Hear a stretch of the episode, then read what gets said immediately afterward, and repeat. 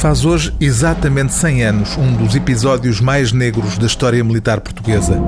No dia 9 de abril de 1918, em Lali, na região belga da Flandres, 400 soldados portugueses foram mortos pelas tropas alemãs que fizeram ainda cerca de 6 mil prisioneiros, destroçando por completo o chamado Corpo Expedicionário Português.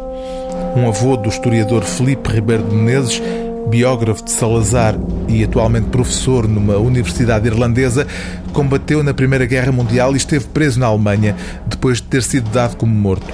E é a esse avô que Felipe Ribeiro de Menezes dedica este livro intitulado De Lisboa a Lali e que tem como subtítulo O Corpo Expedicionário Português na Primeira Guerra Mundial. Explica o historiador na introdução que ainda hoje, ao fim de 100 anos, não é fácil escrever sobre Lali, a distância entre nós e quem combateu é ainda muito curta. A catástrofe militar de 9 de abril de 1918, explica neste estudo Felipe Ribeiro de Menezes, foi atribuída pelos ingleses à desorganização da força militar portuguesa.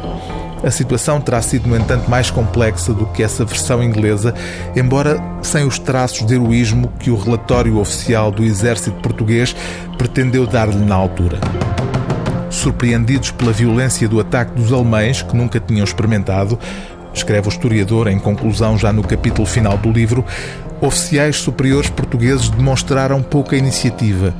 Embora as comunicações não funcionassem, ficaram à espera de ordens que se sabia serem impossíveis de receber perante o espanto dos oficiais da missão militar britânica, enquanto em seu redor a situação piorava. Grande parte dos relatos da batalha consiste na procura de informações sobre o que se passava e, sobretudo, da espera de ordens superiores que nunca chegaram, que não poderiam chegar, mas sem as quais nada parecia haver a fazer.